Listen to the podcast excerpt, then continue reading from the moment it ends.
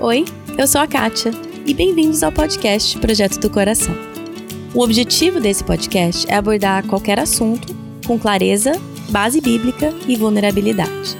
A intenção aqui nunca é exaltar alguém como um exemplo, mas sim ouvir as histórias e ver as maneiras maravilhosamente diferentes que Deus ensina a cada um de nós. Por isso, não caia na armadilha de comparar a sua história com a de outra pessoa. Simplesmente seja aberta a ouvir e aprender do Espírito Santo. Hoje, a Edileia Lopes está de volta no podcast, nos lembrando da importância de ler a Bíblia e orar. Uhum. E a beleza da palavra de Deus está justamente nisso. Que ela nos convence dessa culpa, desse erro, e aí a gente tem a bênção de poder corrigir, a bênção do perdão, a bênção de mudar. A Bíblia está lotada de textos, né, de histórias que nos inspiram a mudança, a transformação. Bom, até aqui eu fiz desse jeito, mas agora eu entendi que eu posso mudar, eu entendi que eu posso melhorar. Então a palavra de Deus nos dá essa, esses dois caminhos, né, essas duas possibilidades. A possibilidade de enxergar o que eu tenho feito de errado, o que eu posso melhorar, onde eu tenho sido negligente e corrigir com esse perdão pleno, absoluto, que nos lava e que fala: nova mãe, nova mãe, você pode caminhar segura. E também nos dá o discernimento de quando é uma culpa mentirosa que fica sendo soprada nos nossos ouvidos pelo inimigo das nossas almas. A Bíblia nos dá esse discernimento, né? Quanto mais eu leio a palavra de Deus, ela nos mostra a quem eu devo ouvir, como eu devo ouvir e até quando eu devo ouvir.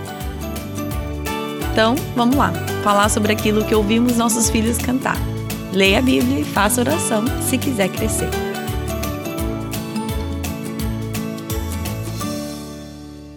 Bom, gente, hoje eu sempre falei eu tenho privilégio, mas hoje eu tenho, vocês têm o privilégio novamente de ouvir da Edileia Lopes. Ela já esteve aqui duas vezes, foi, Edileia? Duas, né? Duas vezes.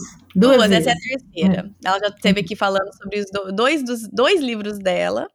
É, o Doce Ação, sobre adoção, e depois falamos sobre Ele é Meu, do Sogra e Nora. E hoje não estamos aqui para falar sobre nenhum livro dela especificamente. Uhum.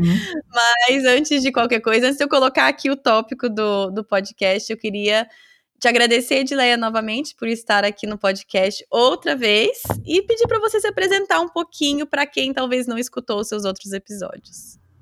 Prazer é meu, Kate, uma alegria estar aqui, um privilégio, uma honra, viu?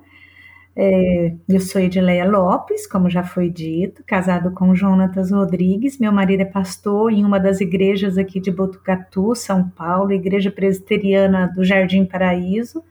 Nós temos Tive três. prazer de conhecer. É verdade, você veio aqui, foi uma benção, foi uma alegria. Tive prazer de conhecer. Foi uma honra para gente. Foi muito gostoso. É, nós temos três filhos, os dois mais velhos já são casados, e estamos aí agora esperando a chegada do terceiro neto. Oh, que alegria. Ah, nossa filha Heloíse está aí esperando o terceiro menino, como você. Aí, ó. Aí, ó, só coisa boa. E nós, nós meu filho boa. ainda fala do seu neto mais velho, que quando Nossa, a gente se vê na tua casa, uhum. o meu Lucas grudou no seu Benjamin ou vice-versa, o Benjamin grudou no Lucas, não sei exatamente o que, que começou. Uhum. Gente, o Benjamin completamente apaixonado pelo Lucas. Ele vive falando até hoje. O Lucas ainda fala também. Ele pegou assim como irmãozinho dele. Assim. Ah, foi muito gostoso, viu? Aquele tempo. E eu mantenho um ministério uh, paralelo do meu marido, né? Escrevendo, dando palestras em lugares diversos, quando é possível, claro, porque a minha prioridade é o ministério local, é a nossa igreja. Então, acho que esse é um resuminho aí do que, esse do é um que eu tenho sido feito. É. Tá certo. Se você ainda não escutou, depois eu coloco aqui no link. Eu não lembro os números dos episódios, mas depois eu coloco para quem quiser, para quem não escutou os outros episódios. É, Edilé, eu te, eu te joguei um tema, uma ideia, devido a uma coisa que até a gente conversou quando a gente estava na. Tu... Eu não sei, acho que foi na tua casa, não sei se foi por áudio. Eu nunca lembro exatamente quando que a gente falou as coisas. Mas você estava falando alguma coisa sobre acha legal os episódios que eu e a Ellen a gente estava fazendo sobre os livros, isso é muito bom. É, mas ao mesmo tempo você ficava um pouco preocupado não era a palavra certa, mas querendo que as pessoas entendessem o quanto é bom ler livro e quanto isso traz conhecimento, mas que é, o mais importante é a Bíblia e a oração. E eu acho que eu até decidi que eu vou colocar o título desse episódio como Leia a Bíblia e faça oração. Leia a Bíblia. Se Porque... quiser crescer. Exato, exato. E, então, esse era mais ou menos o tema que eu joguei para você. Mas antes de entrar exatamente nisso, eu queria perguntar para você. Eu estava pensando, ah, como que eu vou fazer uma pauta para né, extrair essa sabedoria que a Edileia queria compartilhar.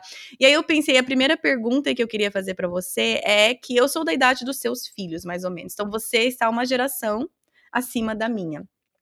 De mães que criaram os filhos, mulheres cristãs e toda essa coisa de Tito que fala que mulheres mais velhas ensinem as mais novas. Então, queria ter um momento aqui de Tito 2 que você, a sua geração, o que está acima da minha, eu queria uhum. ouvir de você o que, como você enxerga a minha geração, não só de mães, mas mulheres, mães, e eu sei que com certeza você tem essa oportunidade com mulheres da sua igreja, ao seu redor, mas aqui com muitas outras mulheres que não te conhecem, que não têm convívio, qual que é a sua visão e o que, que você diria de encorajamento e também de exortação para as mulheres da minha geração? Uhum.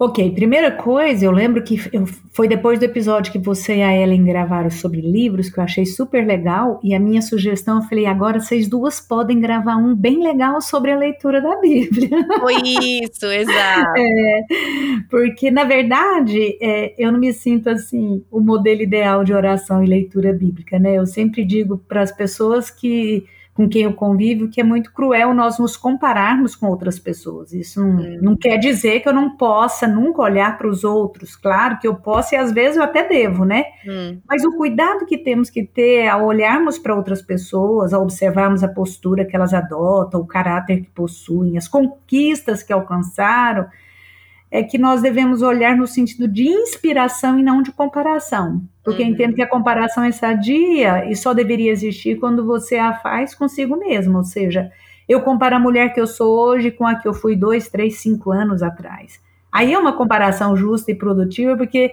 eu estou avaliando a mesma pessoa, com as mesmas características e que possui a mesma história, né? Uhum. E se eu usar esse critério de comparação, eu posso dizer que ao olhar para a minha vida de leitura da Bíblia e oração, pela graça de Deus, eu vejo progresso, sim. Mas isso hum. não significa que eu cheguei lá. Então, eu não quero passar aqui uma imagem de excelência, porque ela não seria verdadeira.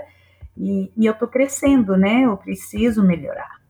Hum. E olhando agora essa questão das mães da, da geração seguinte, você, né, poderia ser uma das minhas filhas. Sim, tem idade. é, é, eu vejo, assim, eu gostaria de, de, dar ênfase primeiro para os acertos que eu percebo nessas mães cristãs dessa, dessa geração, né? Você, ah, tantas outras mães que eu convivo dessa geração, né? Da sua geração. E eu só queria dar uma, uma, um toquezinho, porque apesar da ênfase ser o papel da mãe na sua pergunta, né? Eu queria ressaltar que o pai e a mãe são igualmente responsáveis pela educação espiritual dos filhos, uhum, né? Uhum. Mas por entender que a proximidade, principalmente da primeira infância, com relação a esses filhos, na teoria, acredito que até sob a ótica de uma visão bíblica, exige uma presença maior da parte da mãe que do pai.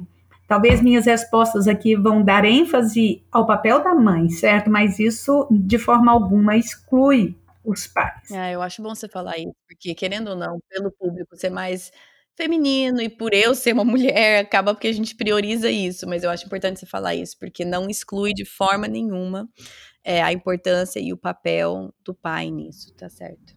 Uhum.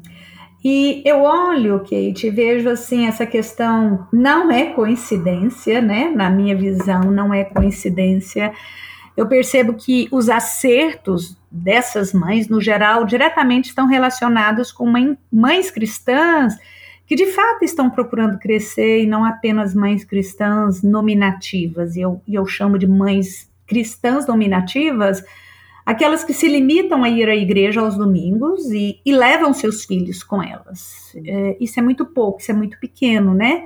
E eu percebo que as mães cristãs, de fato comprometidas, primeiramente com a sua própria vida espiritual, estão mais atentas às necessidades de cada fase dos filhos, estão mais dispostas a correr atrás de materiais, de literatura, de informação que possam ajudá-las a aprender e desenvolver esse papel com mais excelência e, claro, a moldar de maneira intencional o caráter e a fé dos seus filhos, né? Hum. Eu sinceramente percebo essas mães hoje muito mais conscientes da sua responsabilidade, da importância do papel na história dos filhos, uhum. que as mães da minha geração pareciam estar.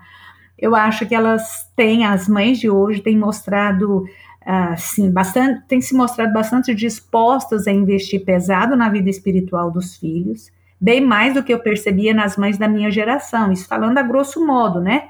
Claro que sempre houve, pela graça de Deus, creio que sempre haverá mães com esse perfil de dedicação, mães conscientes, interessadas, uhum. mas da minha visão, e claro, eu posso estar errada, ao, ao menos no contexto em que eu vivi, estatisticamente fazer, falando assim, eu acho que esse número hoje me parece maior entre as mães cristãs, entende? Interessante. Então eu eu vejo assim algo bem positivo. Uma pergunta nada a ver, assim, uma pergunta assim aleatória, mas será que é porque é mais visível hoje em dia devido à rede social e tudo mais? Será que é porque existe uma visibilidade maior do que a gente vê o que as pessoas estão fazendo dentro de casa?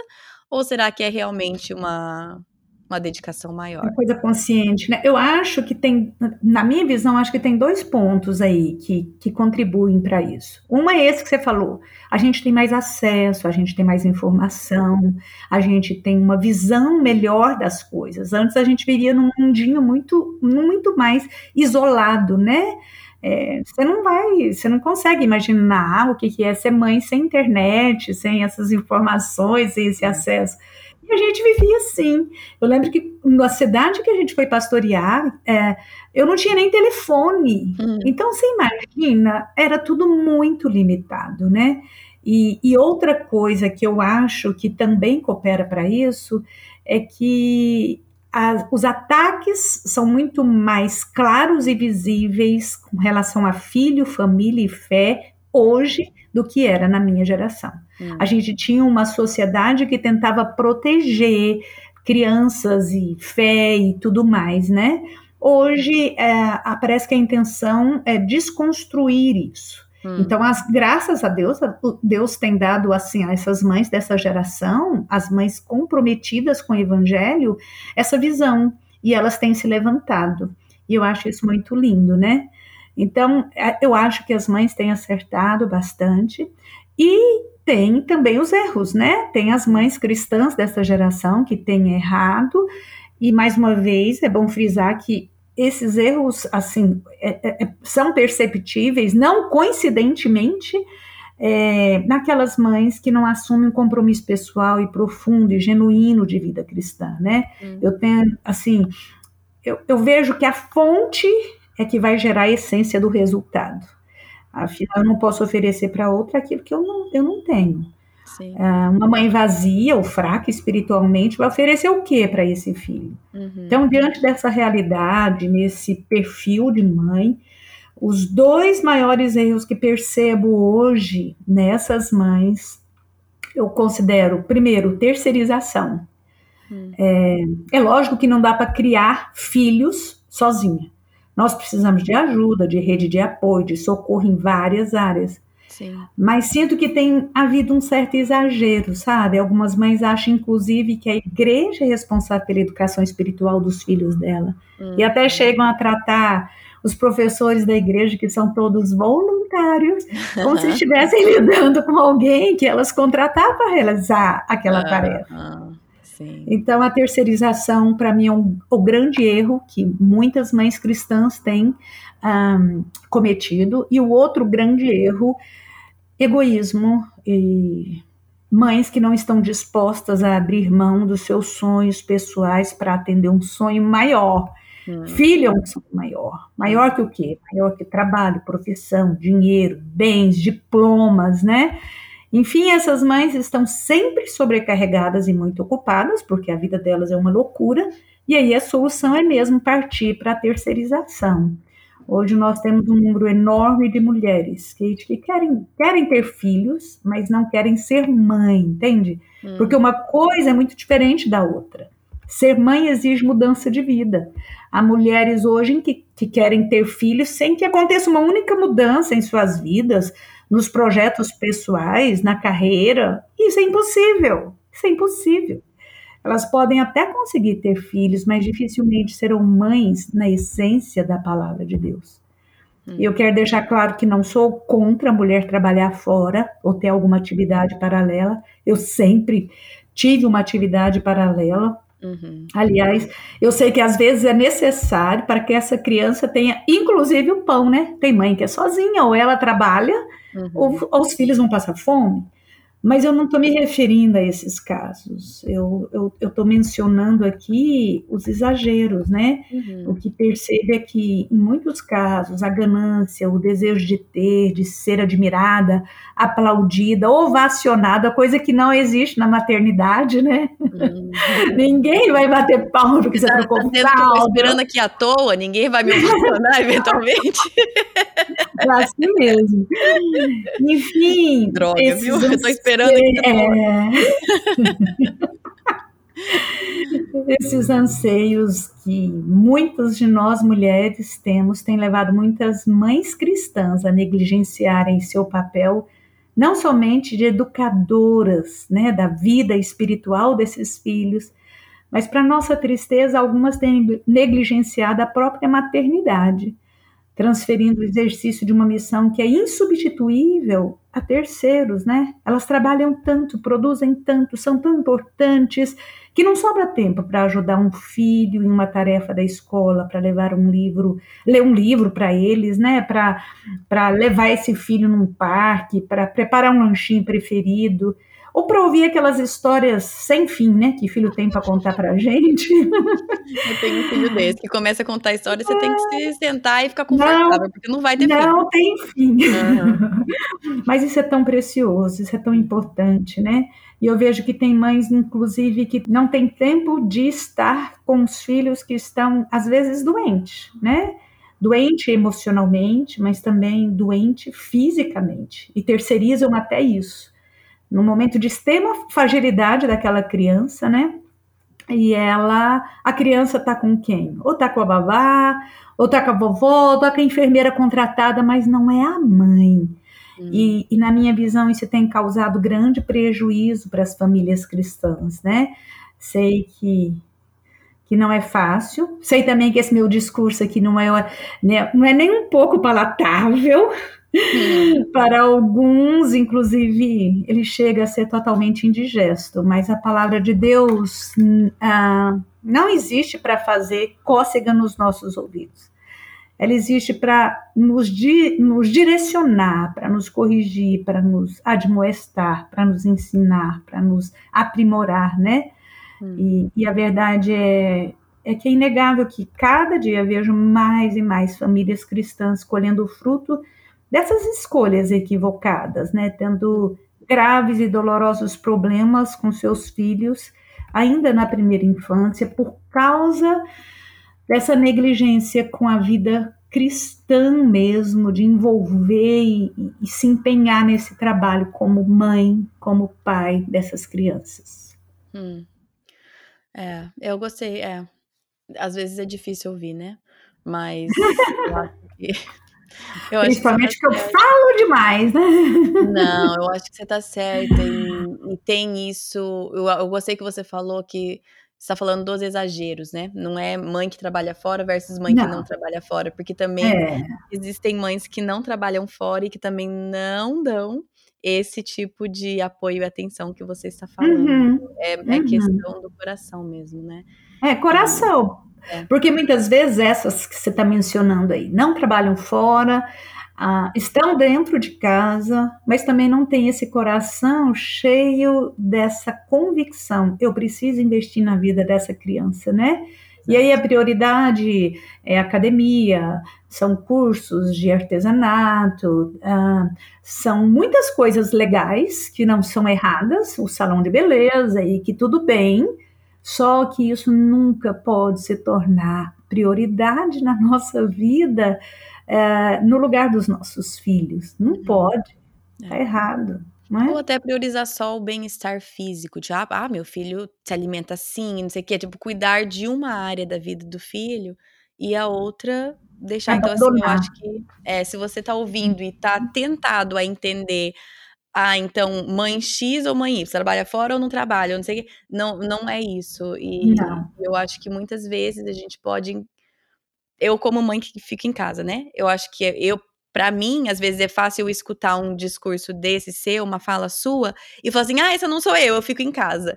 Mas, uhum. mas não é um passe livre para mim isso, porque não é sobre isso, é sobre qual é a atenção, o olhar que eu realmente tenho tido para os meus uhum, filhos, qual uhum. é o empenho que eu tenho tido em uhum. estar presente para eles, não só fisicamente. Fisicamente é importante, eu estou aqui, mas não só dessa forma, né? Estou uhum. aqui, eu estou aberta, eu estou disponível para eles no momento que eles precisam, ou agora estamos na fase de aqui em casa de quando a gente vai colocar eles para dormir, que aí eles querem se abrir, eles querem falar tudo, né? E é. Eu cheguei no fim, entendeu? Aí você tá um eu, caco, né? Bem na hora que você tá um caco, dia, você fala, entendeu? meu Deus, é eu agora Eu tô ali na linha de chegada do meu dia, entendeu? Eu cheguei, tipo assim, tô na linha de chegada e eles me colocam mais dois quilômetros pra correr. Eu ah, não. Ah, não, eu cheguei na linha, caramba, eu não tinha mais. Então eu estou nessa fase de uhum. a gente coloca as crianças para dormir no que eu, mãe, posso te falar um negócio? E aí vai. E uhum. às vezes é aquela conversa que você, nossa, isso aqui é importante. E às vezes, para mim, não é importante. Gente do céu, uhum. conversa mais sem pé nem cabeça. Mas eu sei que aquela criança é importante. Quando é uma coisa que eu vejo, tipo, ai, é importante, eu sei, eu tenho até um pouco mais de, né, de ânimo para manter ali. Mas, uhum. ou seja, tudo para dizer que eu posso, naquele momento, mesmo sendo uma mãe que fica em casa com os meninos, que faz tudo com eles, eu posso estar com o coração correto e fala assim: Isso aqui é um momento importante pro meu filho. Eu posso falar assim: chega, filho, boa noite, amanhã a gente conversa. Que tem uma hora que eu falo isso. Vamos, assim, tem dias que eu falo assim: peraí, que o papai vai vir aqui. Mas, enfim, eu acho muito, muito válido. E eu queria só falar isso para pra gente não ter essa, essa tentação de falar assim, é essa caixinha ou essa caixinha. E é, se eu estou é. na caixinha que eu acho que a Edileia está falando, uhum. então eu estou a salvo que ela diz não é para mim. Eu quero tomar Exatamente. cuidado não, não se isentar é, de algo. É. Porque muitas vezes a gente está em casa, mas a prioridade daquela mãe é ter uma casa super limpa, organizada, uhum. para as pessoas chegarem e falar que coisa linda, que coisa bem decorada, uhum. ou então um jardim maravilhoso que ela cuide, os vizinhos passam e falam que mãe dedicada, que mulher incrível, um, uma alimentação e tortas e tal, tudo muito muito uh, caprichado, mas que a prioridade são as coisas e não as pessoas. Eu posso estar dentro da minha casa uhum. e fazendo tudo errado é. nesse sentido, entendeu? Foi bom você falar isso.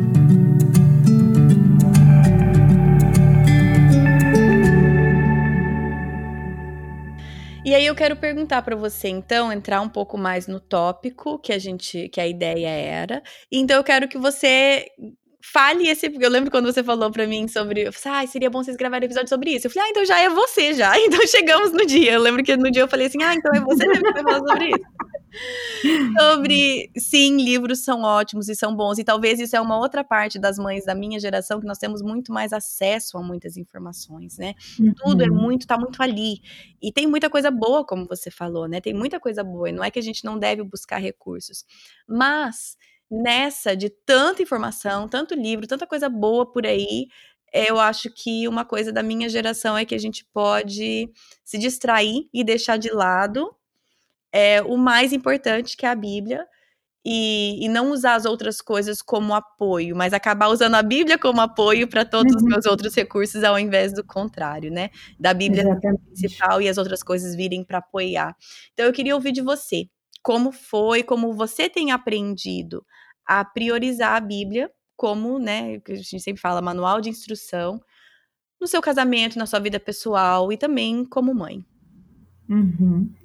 Como eu disse lá no início, né, com relação àquela história de comparação, hum. apesar de ter crescido em um lar cristão, de ter sido sempre inspirada pelo exemplo da minha mãe na leitura da Bíblia, Quando eu olho para trás e me comparo com os meus primeiros anos de casamento e de maternidade, Kate, eu vejo o quanto eu poderia ter feito mais a respeito disso, sabe? Então hoje eu percebo que a Bíblia é muito mais eficaz e presente nesses meus relacionamentos do que foi no passado. Hum. Apesar de sempre ter tido cuidado de viver as escrituras tanto no, no casamento, né, como na criação dos meus filhos, eu me alegro ao perceber o quanto ela tem sido mais eficaz no meu relacionamento com eles hoje. E ao mesmo tempo eu lamento por não ter tido instruções adequadas ou insight pessoal de usá-la com a mesma intensidade no passado, né? Hoje, por exemplo, com meus netos, eu procuro permear a Bíblia em tudo, em todo tipo de conversa e de situação. Então, hum. ela se torna muito mais prática, muito mais presente, muito mais palpável no meu dia a dia. Uh, eu estou sempre procurando fazer um link, procurando fazer é, uma, uma conexão daquilo que eu estou vivendo e do que a palavra de Deus diz. Então, tem caminhado nessa perspectiva. Eu acho que eu queria perguntar um pouco mais sobre quando você diz eu poderia ter feito mais, eu poderia, claro, não como você falou, não, a gente não quer que isso daqui seja um peso. É, deixa eu pensar. Eu gostaria que essa conversa trouxesse o peso que o Espírito Santo deseja que tenha na nossa vida. Não é que tipo, ah, não, nada é para doer nessa conversa. Não. O que se o uhum. Espírito Santo tem algo para incomodar no nosso coração, eu quero que isso incomode. Mas ao mesmo tempo, eu não quero que isso sirva de uma de, sirva de um episódio que a pessoa vai desligar, desligar e sentir mais inadequada do que mães já se sentem. Então, a minha oração para esse episódio é que cada pessoa sinta o peso daquilo que o Espírito Santo incomodar no coração. Se tá pesando e é o Espírito Santo que está incomodando, glória a Deus. Mas, nesse espírito aí, eu uhum. gostaria de ouvir de você quando você diz: eu poderia ter feito mais, eu queria ter feito mais. Uhum. que mais você qual, qual que é o mais? A sensação de toda mãe, em todas as áreas, é que a gente está sempre em falta, não é? Que a gente poderia fazer Sim. mais. E, a ideia é que não é contribuir com esse problema, né? E com relação à vida espiritual, à Bíblia, eu, eu tenho essa sensação também, entendeu? De que eu poderia ser isso, porque eu vivo hoje, por exemplo, um, bem próxima da minha filha, e tem meus netos, e eu consigo tornar isso muito mais prático e palpável no nosso relacionamento. Uhum. Eu consigo ir permeando nas nossas conversas, no nosso, nas nossas brincadeiras, é, coisas que eu não fazia de forma intencional com os meus filhos, né? Uhum. Ai, um, que dia lindo, vovó, tá lindo. Quem fez esse dia lindo? Deus. Hum. E olha o que mais que ele faz. Ele fez as plantas, ele fez, vamos cheirar isso daqui, perfume. Só Deus é capaz de fazer um cheiro tão bom assim. Sabe, hum. em pequenos detalhes que Entendi. eu vou. A minha intenção hoje é encharcar meus netos com tudo que eu puder da palavra de Deus. Hum, da comida, entendi. dos sabores, daquilo que meus olhos enxergam, e eu não fazia isso com os meus filhos, apesar de ler, ensinar, instruir. Eu acho, eu acho assim, olhando, eu, é, eu vejo que a minha postura era muito mais uma coisa mecânica, no sentido, vamos cumprir isso daqui, é assim, instruindo de uma forma que não era, que não tomava conta de cada parte do universo deles, hum. entendeu? Uhum. Hoje a minha intenção é colocar a Bíblia na, na, na, na refeição que tem sobre a mesa. Sabe? O que isso aqui tem a ver com a roupa que eles usam, com o calçado que eles têm, com o vizinho, com as pessoas que a gente vê na rua, com a maneira de lidar com essas pessoas na prática, o que Jesus espera, o que está escrito na palavra de Deus. Oh, agora é hora da gente praticar, agora é hora da gente viver isso, entendeu? Uhum. Então, assim, eu sou muito mais efetiva nas abordagens do que eu fui com, as, com os meus filhos. Entendi. Claro que eu instrua, instruía, orava, é, procurava falar, ensinar, hum, sei lá, talvez eles até acham que foi suficiente, mas para a mãe, uhum, a mãe é sempre insuficiente. É. A gente é insuficiente como mãe, como, como esposa, como a gente tem esse sentimento sempre, né?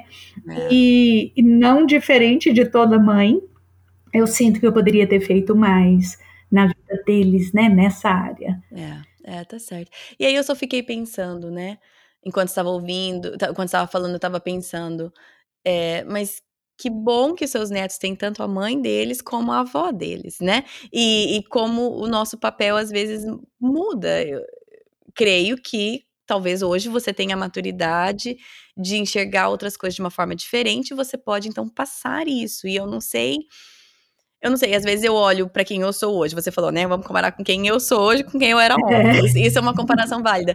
Às vezes eu olho para trás e penso, poxa vida, né? Eu, Kátia, tal ano, eu não acredito que eu reagi daquela forma, que eu fiz aquilo. Poxa, eu devia ter, né? Eu devia ter tido a maturidade que eu tenho com 35, com 23. Poxa vida, como que eu não tinha? Né? Mas é que eu não uhum. tinha 35 anos, eu tinha 22, 23. Então tem isso também. Então você exigir que a Edileia de, sei lá, 30 e poucos anos tivesse a maturidade da Edileia, e eu não sei quantos anos você tem, eu não vou nem chutar, não faço isso. Quando... Vamos abrir a caixa de ferramentas. O primeiro, o primeiro a, quando a Luiz nasceu, minha primeira filha, eu tinha 21 anos, ah. então era bem jovem, né? Sim. Acho que você também teve seu, seu primeiro 24, filho, mais ou menos, nessa. 24. É. Então eu era bem jovem quando ela nasceu, 21 anos.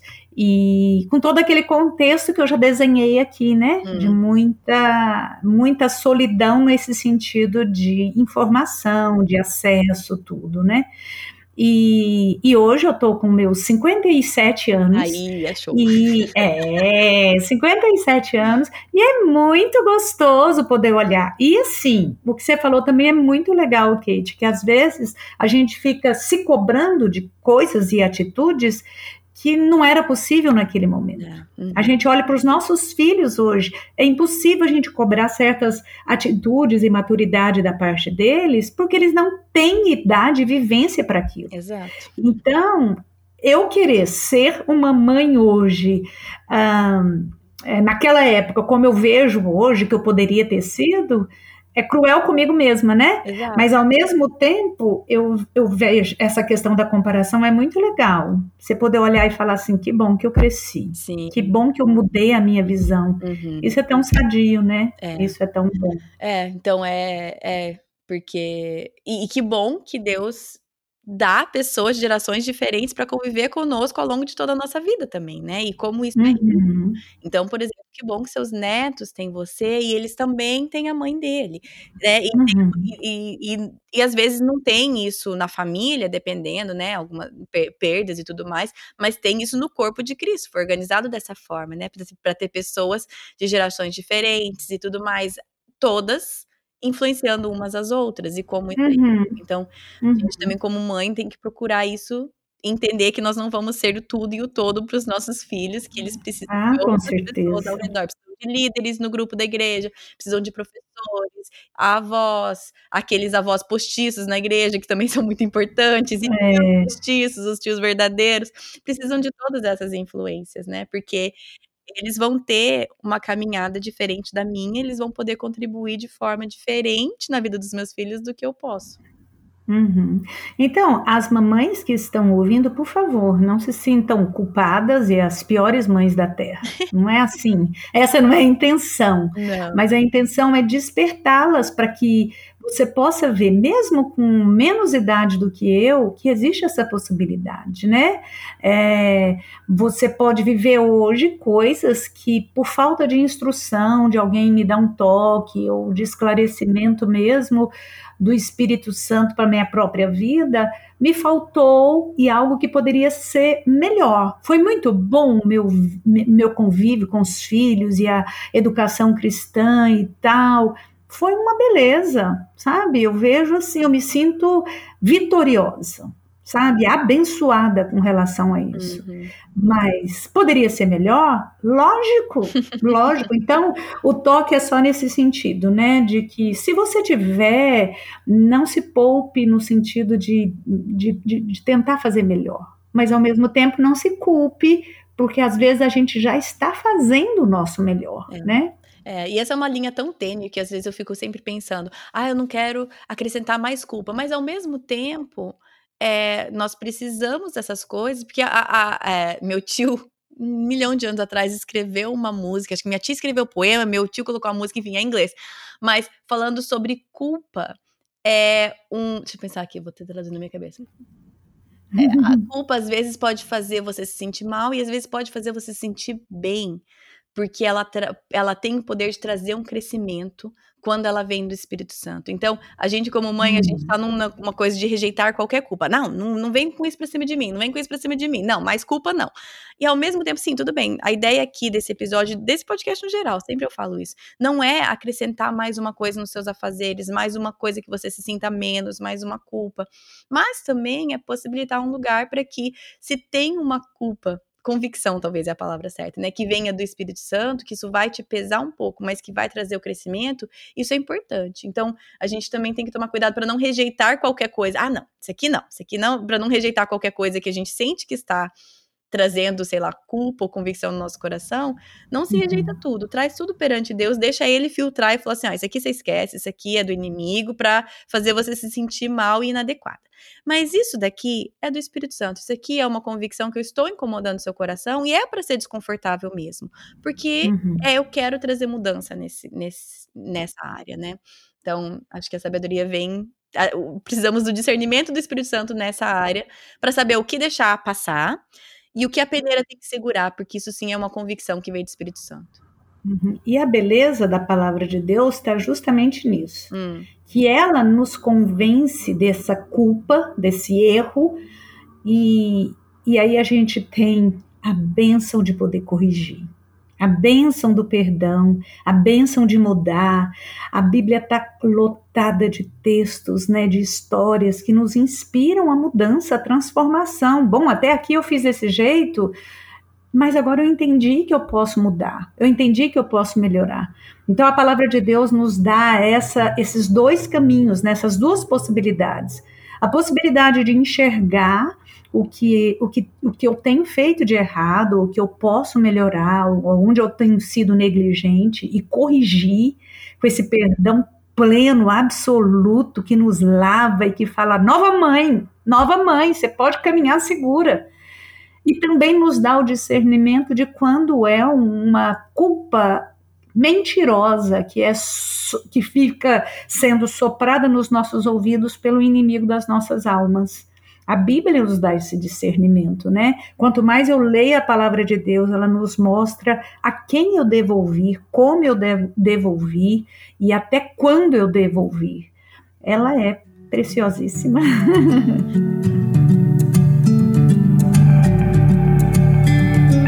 É, e aí eu quero caminhar para uma próxima pergunta que é momentos difíceis, ou no casamento, ou na maternidade, ou como na né, criando filhos, ou no casamento, é, eu creio que ah, nesses momentos a gente consegue enxergar o nosso verdadeiro coração de para onde eu corro primeiro, né? Tô com, tô com uma dificuldade, tô com um problema, para onde eu vou correr? Vou correr para uma amiga, vou correr para minha mãe, vou correr para livros, vou correr para a caixinha de Instagram de alguém, para onde eu vou correr para buscar esse meu socorro? E aí eu queria ouvir de uhum. você, que como você mesmo falou, criou os filhos numa época mais isolada, de certa forma, de, de tantas informações e acesso a tantas outras pessoas, mas como que. Me fala sobre algum momento, talvez, em que a Bíblia foi esse lugar que você correu e que você teve esse, é, esse socorro vindo do lugar certo. Porque uhum. eu, eu sei que muitas vezes eu corro para qualquer outro lugar e a Bíblia é meu último. Ai, meu Deus, nada resolveu, então vou orar, né? Entendeu? Gente, já tentei tudo, nada resolveu, vou orar, entendeu? Vamos orar. Agora é só oração. Agora é só oração. Me restou essa, esse, né? Na minha caixinha de ferramentas, só essa que sobrou. Quantas vezes, né? Eu lembro tão claramente de um. Foi até que recentemente, foi no último ano de uma situação que estava eu e o Thiago com um dos nossos filhos, e uma situação assim que fosse, meu Deus, a gente não sabe mais o que fazer. E aí o Thiago falou assim, amor, vem aqui, vamos orar. Nem, nem fui eu, né? Antes fosse eu, mas ele que foi, vamos orar. mas foi um daqueles momentos que realmente parecia que era a última, a última ferramentinha nossa. Ele falou assim, amor, vem, vamos orar.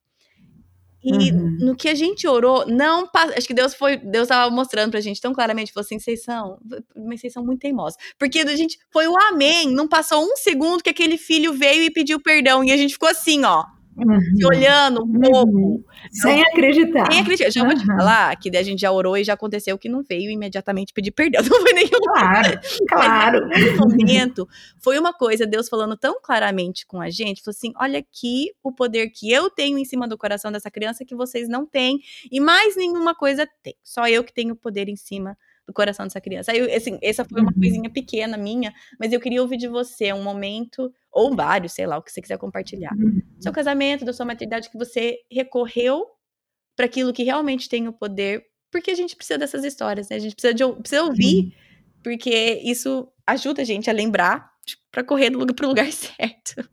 Uhum.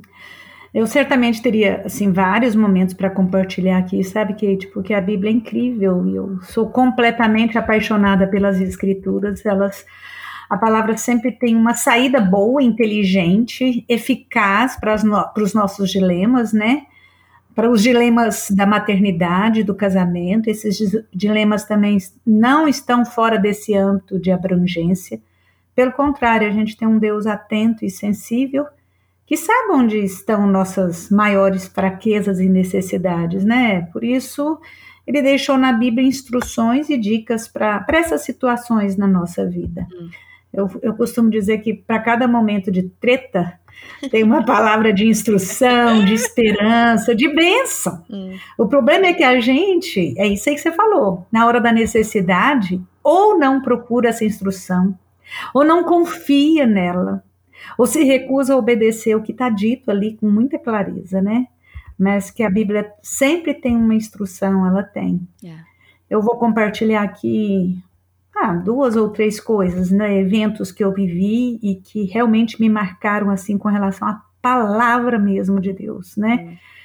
O primeiro deles, eh, do, desses eventos, tem a ver com nosso filho caçula, né? Ah, eu, eu nem sei se eu comentei isso no outro podcast lá que eu falei sobre adoção. O Jonas, nosso filho caçula, é, foi adotado aos seis anos de idade e tal.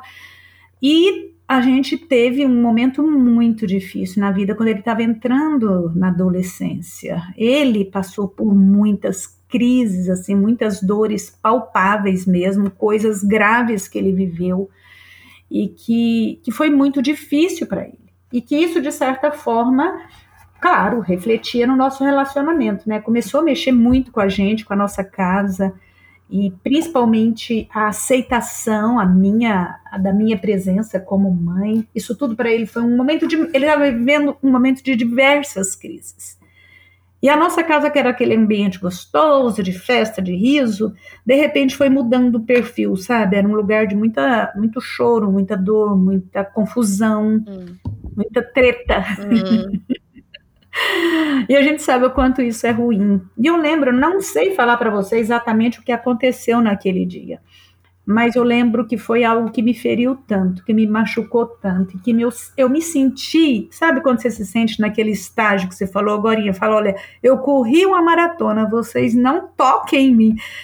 E eu tinha que continuar. Eu hum. me senti extremamente cansada, fraca, vencida, essa era a sensação, né? Me senti vencida, uh, sedenta da palavra, de uma orientação que eu pensei, o que eu vou fazer? O que eu vou fazer? E eu lembro que eu entrei no meu quarto naquela hora chorando, em prantos assim, porque eu estava muito abalada e pedindo para Deus: Deus, me dê uma palavra. Eu preciso da tua palavra. É o Senhor, eu não posso buscar isso em outro lugar. Não tem ninguém, ninguém nessa terra e nenhuma solução terrena vai poder trazer ou saciar aquilo que está dentro da minha alma nesse momento. Hum. O Senhor sabe o que eu estou sentindo, o Senhor sabe o que eu estou vivendo. E eu abri a palavra e estava lá assim, em Jeremias 31, versículo 16, diz assim: Assim diz o Senhor, contenha o seu choro e as suas lágrimas, pois o seu sofrimento será recompensado. Hum. Declara o Senhor. Eles voltarão da terra do inimigo. Por isso, há esperança para o seu futuro. Declara o Senhor: seus filhos voltarão para a sua pátria eu sentia que o meu filho naquela hora tinha naquele período, né? Ele estava fora dos, do nosso arraial, fora do nosso convívio, fora da nossa pátria entre aspas, né? Hum. E aquilo me doía tanto. Eu falava, como que eu vou trazer de volta essa criança? Como que eu vou trazer de volta esse menino? Aquilo era muito maior que eu. E essa palavra, Kate, chegou assim como bálsamo que desceu na minha alma e ela fervia dentro de mim, sabe? E ficava a esperança, a esperança, isso repetindo, ecoando no meu coração. Hum. Eu senti o próprio Espírito Santo de Deus falando: Filha, a esperança, a coisa não acabou aqui. Ainda tenho muito o que fazer. Ainda tem saída, ainda tem solução. E naquela mesma hora o Senhor também me deu uma visão tão, tão gostosa e clara no sentido assim: eu procurei como filha dependente, desesperada, perdida, incapaz. Hum. E eu consegui olhar para o meu filho com esse mesmo olhar. Hum. Ele estava perdido, ele estava desesperado. Ele era incapaz de lidar com aquela dor, com aquela aflição daquele momento, daquela aquela, aquela dimensão de aflições que ele tinha de lidar. Hum. E aquilo foi muito, muito marcante na minha história. Hoje, graças a Deus, o, o Jonas é uma grande benção na nossa vida um menino carinhoso, alegre, bem resolvido, de bem com a vida, uma festa dentro da nossa casa. e eu olho para ele e falo: a palavra de Deus diz: há esperança, há esperança. Isso é muito gostoso. Então, foi algo que me marcou muito. Eu sei que tem um capítulo no livro, se eu não estou enganada, é o capítulo 10 do livro lá, Doce Ação, que eu trato isso com mais com mais assim detalhes, né? Mas resumindo, foi isso daí. E um outro evento, que é um evento atual, né, que eu tenho vivido, um dos nossos filhos, já adulto, maduro, dono de si, tem passado por um momento tenso de desafio, de grandes dificuldades na vida dele. E eu tenho usado a palavra de Deus em encontros semanais para juntos nós buscarmos nessa palavra e não na opinião da mamãe Hum. Direção, consolo, esperança e coragem para encarar esse momento. Hum. E como tem sido rico e abençoador, sabe? Tem sido algo assim.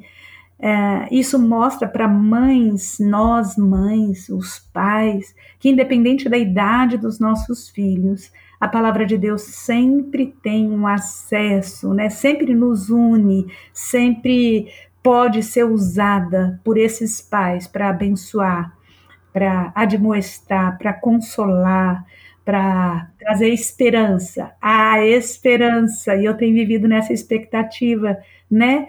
Nós temos caminhado nessa expectativa. A esperança, a esperança. O mesmo Deus do passado é o Deus de hoje. A esperança. Temos que caminhar nessa perspectiva, sabe? Hum. É, eu achei uma coisa que me chamou a atenção que você acabou de falar é, é falar sobre a palavra de Deus e não a opinião da mamãe. É. é isso, essa me chamou a atenção, porque como mãe, o que eu mais quero é dar a opinião da mamãe, entendeu? eu e também, que, eu preciso né? me policiar, né? Exato, e agora, assim, meus filhos, meu mais velho tem 11, então eles são pequenos ainda, mas eu já percebo que eu tenho que tomar cuidado com a opinião da mamãe, que não é isso que eles precisam.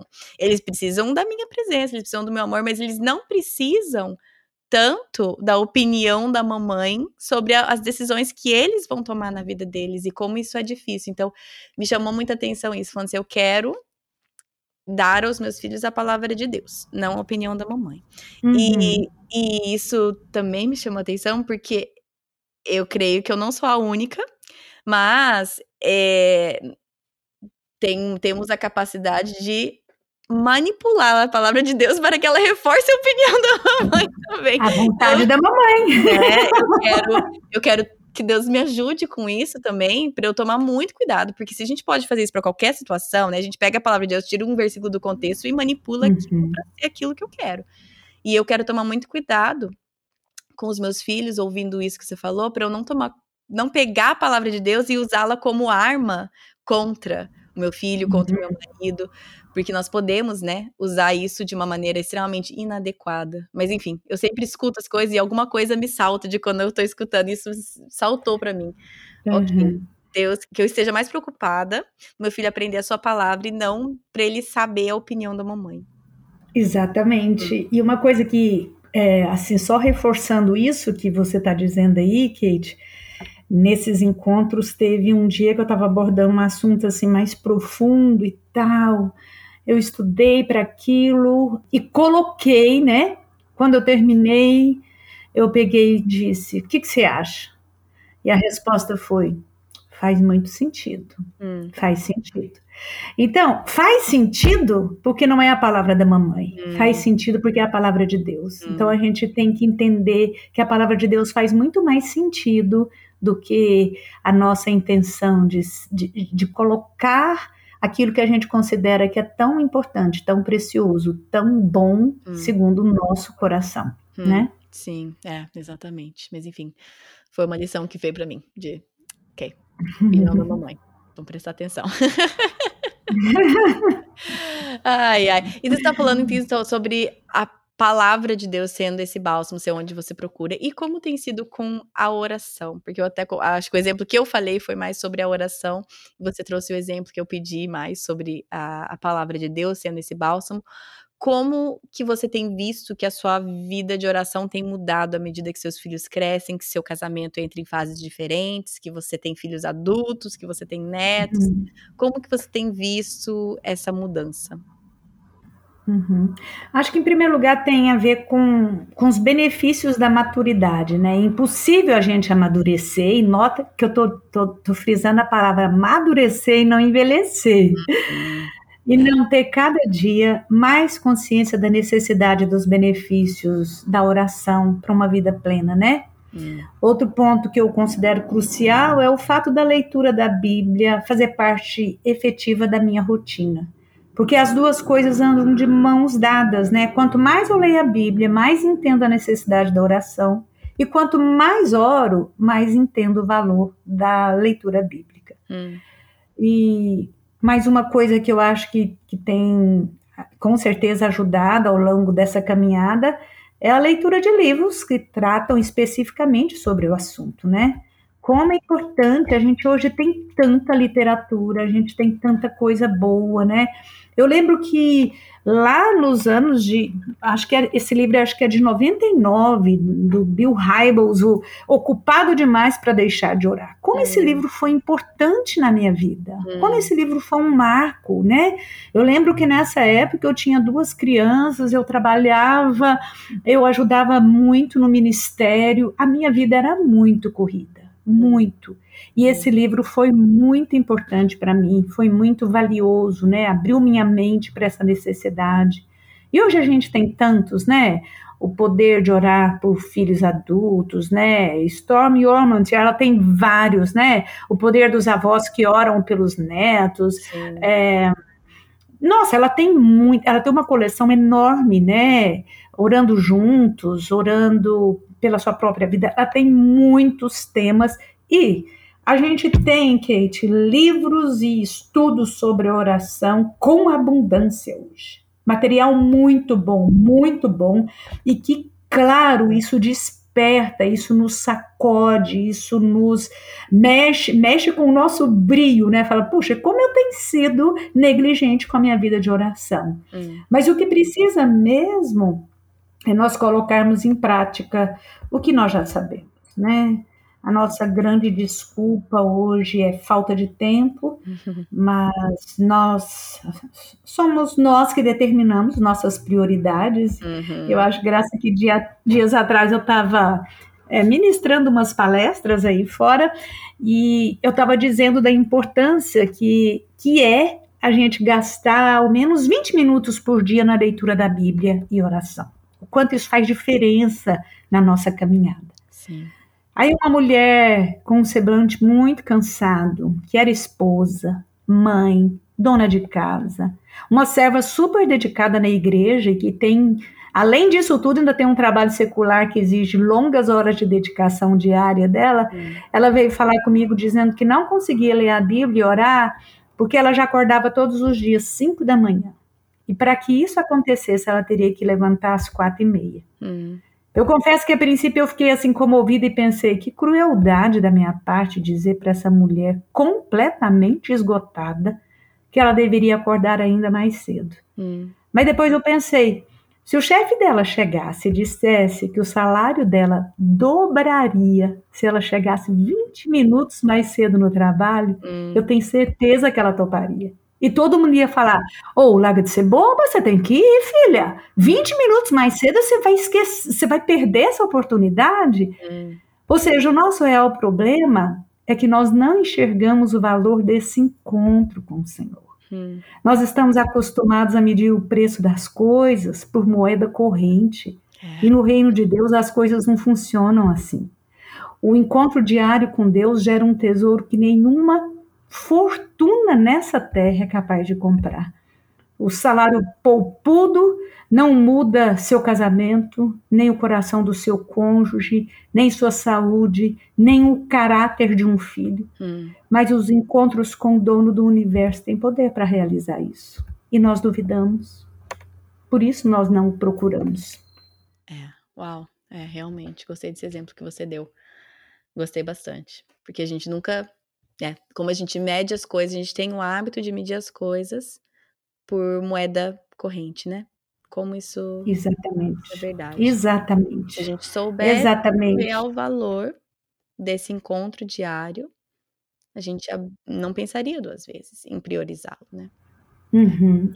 Eu só lembro, eu já falei várias vezes, o que, o a, a, palavra que mais me chamou a atenção quando eu era tava grávida do meu terceiro, né? E a mulher que me discipulava falava assim, que eu falei bem, era, eu falei que eu ia precisar acordar às 5 em vez das 5 e meia, né? Eu falei assim, você quer que eu acorde antes dos meus filhos? Você tem noção que horas que é isso? Se eu tiver que acordar antes, eu falar, e eu falei, e ela falou assim, por acaso você acorda descansada às 5 e meia?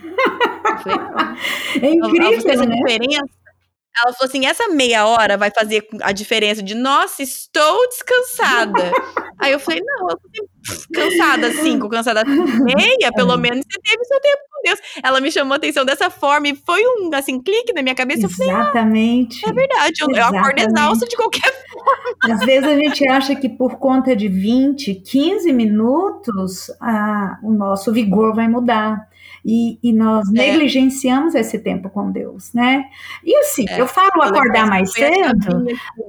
É, eu falo acordar mais cedo, mas, por exemplo, você vê o tanto que a gente é negligente, será que a gente não pode tirar 15 minutos durante a, o almoço, né? Assim, aquele intervalo de almoço, no caso, quem trabalha fora, não posso tirar 15 minutos, me isolar num canto e, e ler a Bíblia e orar? Será que eu não posso ir para a cama uh, ah, 15 ou 20 minutos mais tarde? Sim. Será que eu não posso cortar das minhas redes sociais, do tempo que eu fico nas redes sociais, 15, 20 minutos é. para poder estar com o Senhor? Então não tem desculpa, né? Não tem desculpa.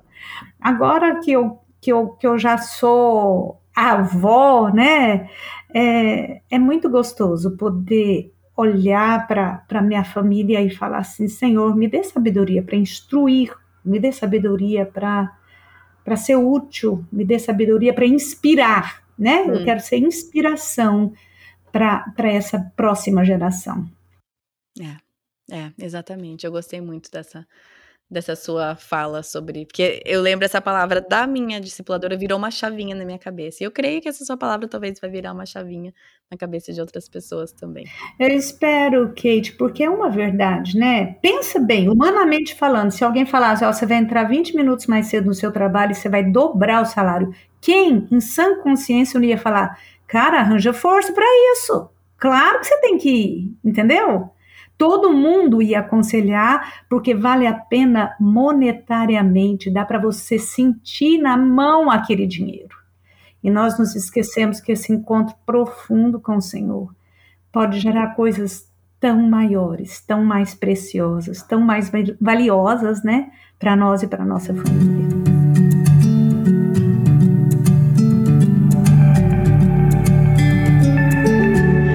Edilei, acho que minha última pergunta aqui que eu queria fazer para você é ah, eu nem sei como, como colocar essa pergunta. Eu coloquei de uma forma ali na coisa, mas eu nem sei como fazer essa pergunta. O que eu quero dizer é que muitas vezes eu uso da oração para os meus filhos como a gente vai falar de moeda, né? Como uma moeda de troca. Deus, faz isso pro meu filho, faz isso para ele, ajuda ele nessa área, é, né? E como se, porque eu quero que meu filho esteja bem de acordo com o que eu considero que é bem para ele. Eu quero que aconteça as coisas que a opinião da mamãe diz que seria o melhor para ele, né? Então a minha oração muitas vezes é moldada por isso uhum. pelas coisas que eu acho que seria o melhor para o meu filho.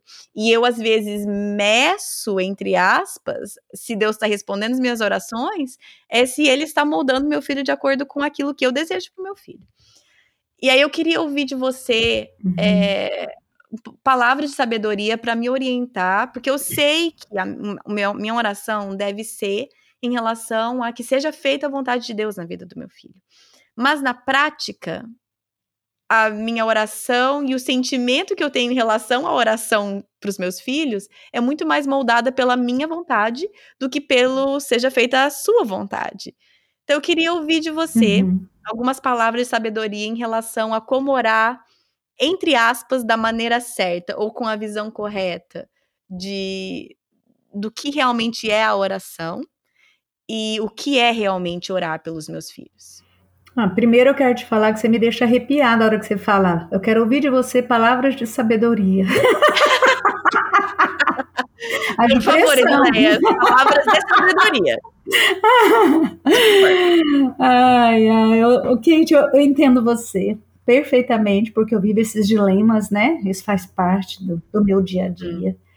E eu falo para os meus filhos, ó, desde que nós não caiamos no erro do, que, que Tiago 4 fala lá de pedir para esbanjarmos em, em nossos prazeres, é, nós podemos pedir o que a gente quiser para Deus, porém, é, nós devemos sempre concluir a nossa oração com a mesma frase que Jesus disse, né? Seja feita a tua vontade e não a minha. E nós, pais, devemos sempre pensar nisso ao orarmos pelos nossos filhos, né? É, a gente tem que pensar, será que essa minha oração não está sendo uma oração, uma oração egoísta, injusta, né? É, é justo eu pedir para um filho se dar bem em uma prova ou em concurso que ele não estudou?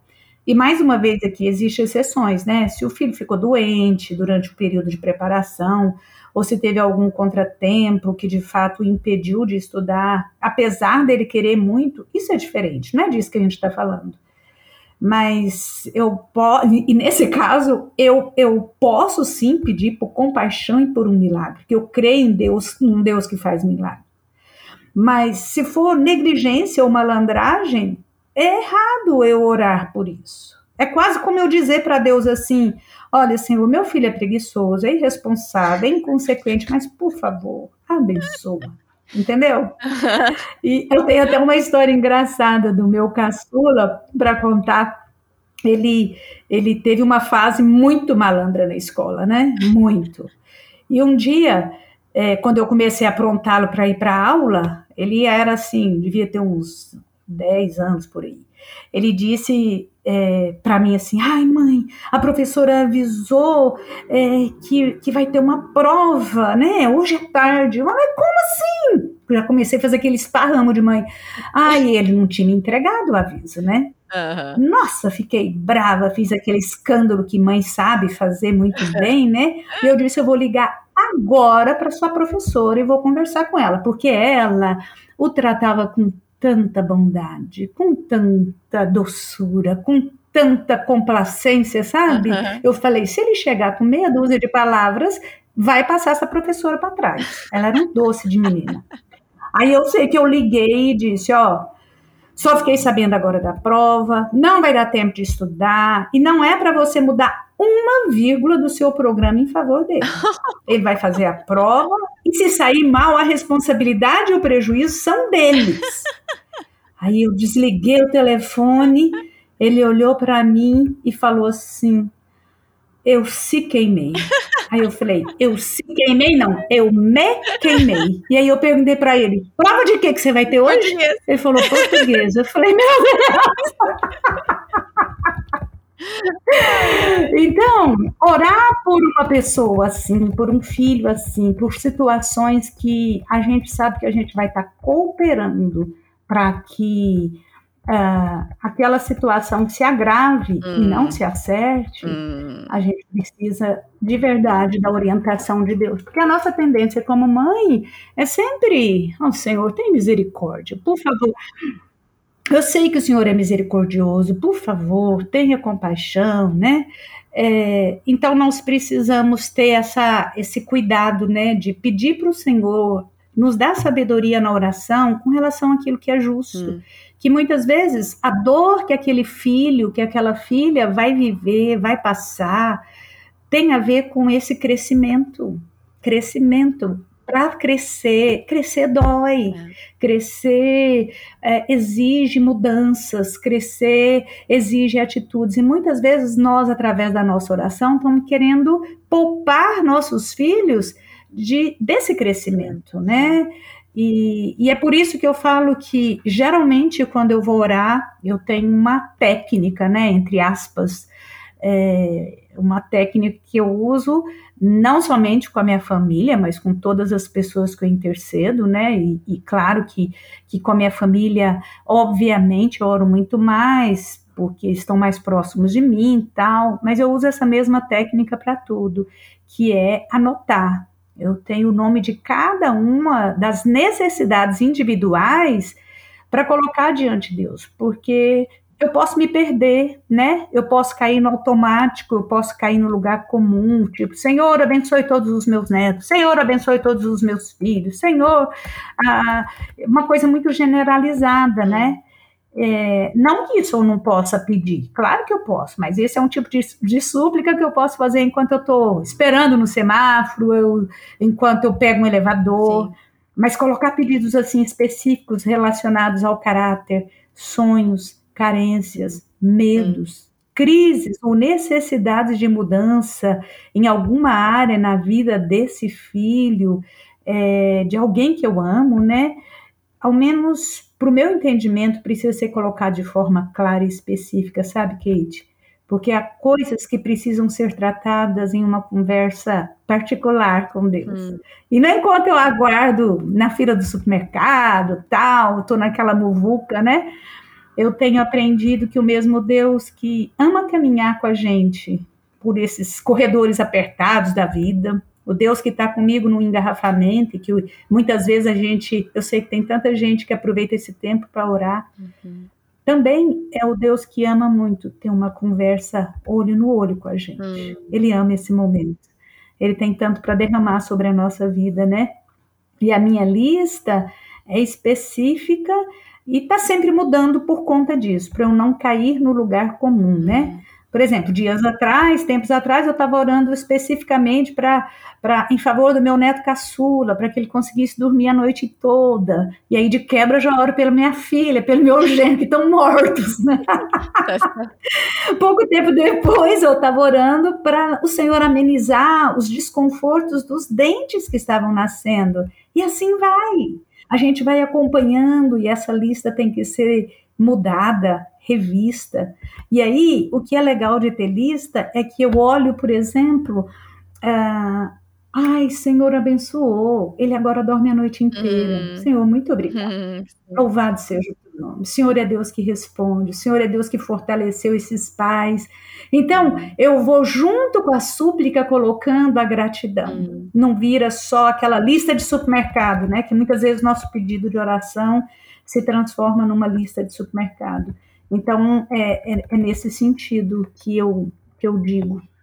Dileia, muito obrigada. Até por essa, essa sua dica. Não é nova, eu creio que todo mundo sabe essa ideia de ter uma lista, de ter um caderno de oração, mas sempre é bom ser lembrado de como isso pode é, nos ajudar na prática e como isso faz com que a nossa oração automaticamente tome esse, esse caráter de gratidão junto com é, súplicas e que a gente ora pedindo algo já tendo em mente, tendo em vista a fidelidade de Deus nas coisas grandes, nas pequenas. Então, é, sempre é bom ter umas dicas assim práticas.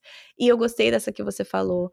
É, sim, ore no mercado, esperando elevador, tudo isso é bom, mas entenda que também Deus quer aquele momento de conversa, como você falou, olho no olho, né? Você falou. E isso me chamou a atenção também, porque muitas vezes eu falo assim: ah, não, mas é que é, eu falo o tempo inteiro com Deus. Então a gente tá, né? Eu tenho minha vida de oração. Tudo bem. É bom, mas aí eu fiquei, enquanto estava falando, me veio na, minha, na, me veio na cabeça, por exemplo, o meu casamento. Então, quando a gente está aqui na correria com as crianças, a gente se fala o dia inteiro. Ele me liga do trabalho, a gente conversa. E enquanto as, é, fazendo janta, a gente vai papiando, a gente conversa. Uhum. Só que como a gente sente falta, tanto eu quanto ele, se passa muitos dias que a gente está só nessa de né, se, se, falando ali entre várias atividades. Uhum. Se passa muito tempo dessa forma, tanto eu quanto ele, a gente sente aquela necessidade de ter um tempo para a gente conversar, para a gente alinhar, para a gente né, ter esse tempo olho no olho mesmo. Uhum. E enquanto você estava falando isso, eu falei, ah, sim, claro, né? Porque do mesmo jeito que tudo bem, é melhor do que não falar, né? A gente vai se falando, claro. picado aqui ali, no meio das crianças, no meio da janta, isso é ótimo, ajuda. Mas que faz muita falta pro relacionamento, realmente, uhum. ter aqueles momentos. E a gente sente quando a gente tá tempo sem. Porque isso perde a intimidade, né? É. A intimidade você consegue, você alcança, você vive e desfruta nesse tempo que é, ó, é só você agora. É, é. para você. O meu Exato. olhar é para você, a minha atenção é para você, meu coração é para você. Eu não estou dividindo com nada. Isso vale para qualquer área da nossa vida, né? Qualquer relacionamento. A intimidade só vai acontecer quando a gente prioriza e, e, e, e dá um tempo particular. E com Deus não é diferente. É essa hora que ele vai sussurrar nos nossos ouvidos aquilo que a gente fica. Deus não fala comigo, Deus não fala comigo, Deus não me, não me dá uma direção. Claro, nesse barulho todo, ele, ele, nós não temos um Deus que fica gritando. Ele, ele fala. Eu estava lendo um texto ontem falando sobre uh, uh, essa questão é, por que, que as pessoas, quando estão bravas uma com as outras, elas gritam, né? Hum. Elas gritam umas com as outras. Hum. E aí o, o autor estava falando assim: é porque o coração vai se distanciando, apesar delas estarem tão próximas uma da outra, o coração vai se distanciando. Daí ele falou assim: você não observa os apaixonados? Você não vê eles gritando. Eles falam baixinho, eles falam os cochichos, né? E Deus é um Deus apaixonado por nós. Ele não vai gritar, ele vai falar aos cochichos, com amor, com graça, com misericórdia. E é por isso a importância desse tempo é, tão perto dele, né? Reservado só para ele. Tá certo. E é, eu gostei bastante disso. E não é que é novidade, mas sempre é tão importante ser relembrado. Então, queria te agradecer por esse tempo que você tomou para relembrar das verdades tão básicas que a gente sabe desde criança, para aqueles criados na igreja, né? Leia a Bíblia e faça oração, se quiser. e, e eu só queria te agradecer mesmo por tomar o tempo de compartilhar da sua vida essas verdades, é, dar um tempo de exortação, de encorajamento e também falando da sua, né, da sua própria experiência com isso. Então, mais uma vez, muito obrigada, Edileia. Eu que agradeço, querida. Um prazer, viu? Edileia, eu posso pedir para você encerrar esse nosso tempo aqui com, obviamente, com uma oração?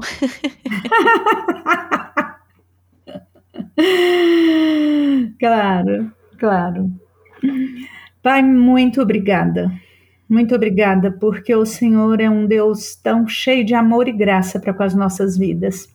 Obrigada pela tua palavra, que é tão rica, tão preciosa, que é conforto, que é direção, que é consolo, que é ânimo, que é esperança. A tua palavra traz esperança para o nosso coração. Nos perdoe pelas vezes que negligenciamos essa palavra.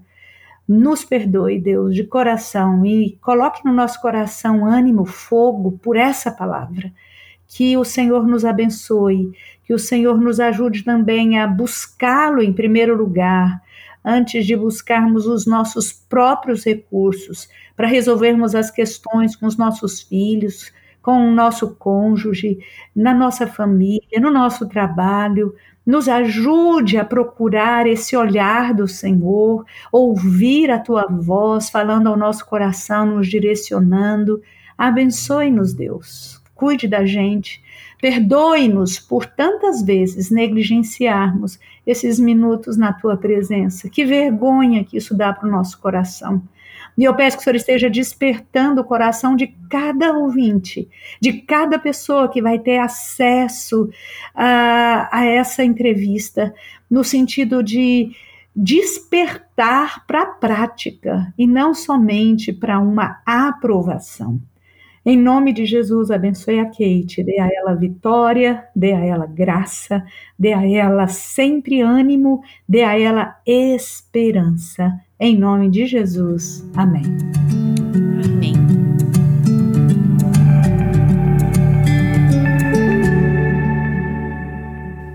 Bom, agora é a parte nova que começamos a incluir aqui com a participação de vocês recebi um recado da Maria Eduarda, nordestina, mas mora no Rio Grande do Sul.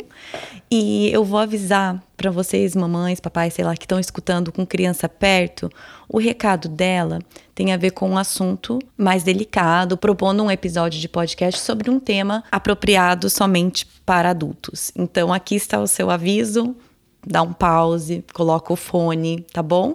Mas vamos ouvir aqui o recado que a Maria Eduarda deixou. Olá, Keiri. Meu nome é Maria Eduarda. Eu sou fisioterapeuta. Me formei em Pernambuco, sou nordestina, mas atualmente eu moro em Porto Alegre. Graças ao Senhor, é, conheci muito nova, desde os oito anos de idade. Uh, tenho 24 anos agora, sou casada e o Senhor me chamou para atuar em uma área é, bem detalhada, que é atuar onde eu atendo aqui em Porto Alegre mulheres que têm dor na relação sexual, dificuldade na penetração, que isso acontece muito quando é, elas vão iniciar a relação sexual, principalmente as que esperam até o casamento, né, ter a relação sexual. Então, assim, o Senhor me chamou para falar sobre isso, para cuidar das filhas dele e atuar na igreja é, falando sobre algumas questões que são delicadas, como sexo anal, masturbação, pornografia, que tem destruído tanto a vida das mulheres e dos casais, né, dos homens também. Então, eu gostaria muito de ter a oportunidade de conversar com você e com as outras mulheres sobre isso. E estou à disposição, tá? Uh, se possível, ore por isso. E já orei também, né? Então, aguardo o retorno e que o Senhor faça a vontade dele, tá? Muito obrigada. Muito obrigada, Maria Eduarda. Um tema realmente relevante. Eu conheço algumas amigas que tiveram esse tipo de dor e dificuldade, então eu entendo que realmente é um tema relevante. É, gostaria de ouvir de vocês, ouvintes, o que, que vocês acham sobre um episódio assim? Maria Eduarda, entre em contato comigo, é, ou pelo Instagram do PDC, ou pelo e-mail. A gente pode ir trocando umas ideias. E se você que está ouvindo o podcast pensa, não, seria muito importante ter um episódio sobre isso, aproveita e manda suas perguntas. Em algum momento, é, se der certo essa entrevista, aí eu coloco uma caixinha, a Mariana coloca uma caixinha lá no Instagram para coletar as perguntas de vocês. Eu já digo que até o final do ano a agenda tá fechada, mas Maria Eduarda, entre em contato comigo. Vamos ver se a gente não consegue bolar um roteiro legal mas obrigada aí pela sugestão do tópico, porque realmente eu conheço algumas pessoas que tiveram dificuldade com vaginismo e acho que seria muito importante abordá-lo. O que, que vocês acham? Responde pra gente de alguma forma. Bom, gente, se você quiser participar dessa forma também aqui, mandando um áudio participando do podcast, você pode entrar no Instagram, você vai no link lá na bio, que tem um botão Quero participar do podcast. Você pode gravar um áudio sobre o que você quiser, comentando sobre algum episódio específico, dando uma sugestão, algum feedback. Encorajamento também a gente nunca acha ruim. Enfim, tá lá essa opção para vocês, tá bom? Para você que é mantenedor do podcast, vocês a partir de agora, desse episódio, recebem o episódio com uma semana de antecedência. Se quiserem comentar no episódio daquela semana já no episódio, certo? Se você quiser ser um mantenedor do podcast, tem um botão lá no link também na bio do Instagram ou manda uma pergunta que a gente responde suas perguntas, tá bom?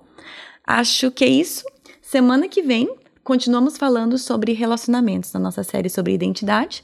Você é quem Deus diz que você é. Estamos falando sobre os relacionamentos. Já começamos esse tema no episódio da semana passada, então episódio 193, se você ainda não ouviu, ouça. E semana que vem, a Ana Ruth Cavaco vai falar conosco, expandindo esse tema de relacionamentos, tá bom?